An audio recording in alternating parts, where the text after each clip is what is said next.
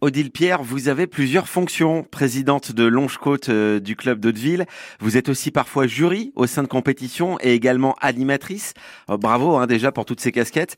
Euh, mais quand on veut animer ces sorties en mer, on, doit être diplômé, si je puis dire Oui.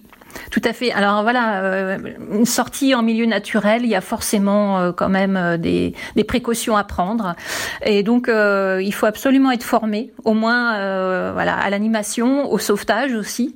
Euh, donc euh, nous, quand on, a lancé euh, sur Hauteville-sur-Mer, on a lancé le club en 2010 et donc c'était une toute petite équipe au départ. Moi, j'étais simple participante et de fur et à mesure, j'ai été tellement prise, tellement passionnée que je suis devenue encadrante.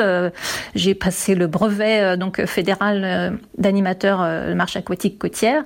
Et puis l'année dernière, bah, pour pouvoir organiser un championnat régional qualificatif pour le championnat de France, je suis devenue arbitre et effectivement, là, il faut pouvoir euh, voilà juger des, des, compétiteurs et de leur qualité.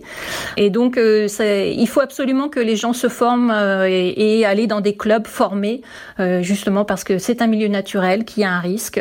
voilà, les conditions du milieu naturel à connaître, les conditions de mer, de température, de même de conditions de pratique, de pas se faire mal, même si ça paraît simple comme ça de marcher dans l'eau. voilà, il vaut mieux être encadré. Et c'est aussi plus motivant d'y aller en groupe, je pense. L'hiver, quand il fait pas très chaud savoir qu'il y a tout un petit groupe qui va aller se mettre à l'eau, je pense que c'est plus motivant. Donc euh, euh, vraiment se, rapprocher euh, soit de la fédération de randonnée, soit évidemment il y, a aussi des écoles de voile qui le proposent, qui ont des animateurs sportifs.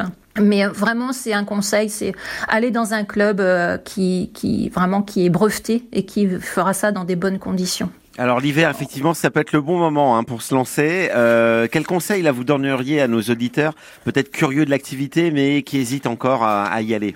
Alors tout simplement, ben, d'essayer nous ce qu'on nous propose toute l'année d'avril à octobre, justement avant l'hiver, la meilleure période, on propose des baptêmes, c'est-à-dire que les personnes peuvent venir juste euh, à la sortie, voir euh, tester on a beaucoup de vacanciers euh, l'été d'ailleurs, mais euh, ils peuvent juste venir tester. Et ça, ça existe à peu près dans tous les clubs dans la Manche, je pense. Euh, c'est vraiment la période, la septembre-octobre, de venir tester une, deux, trois sorties dans différentes conditions de mer.